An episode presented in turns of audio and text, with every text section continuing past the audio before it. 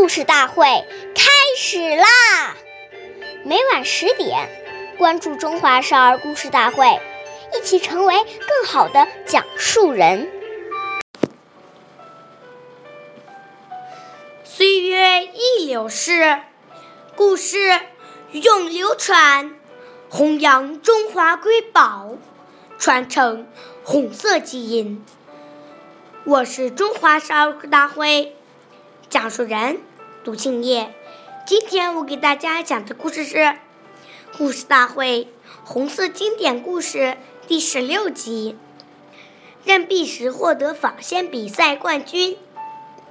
担任中共中央秘书长的任弼时爷爷，带领机关干部在驻地附近开垦出一大片荒地。种上了瓜果蔬菜，他还以身作则，积极投身于纺纱活动，并向三五九旅王震旅长要了一部纺车。在工作之余，像别人一样盘腿而坐，操起纺车学纺棉纱。他他以坚韧不拔的毅力。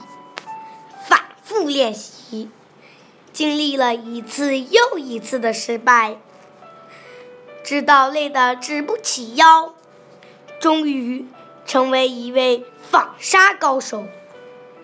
一九四三年三月，中央机关决定开展一次纺线比赛。比赛进行了整整三个小时，任弼时爷爷他所纺的纱。被评为第一。感谢大家的收听，关注中华少儿大会，一起成为更好的讲述人。我们下期节目再见。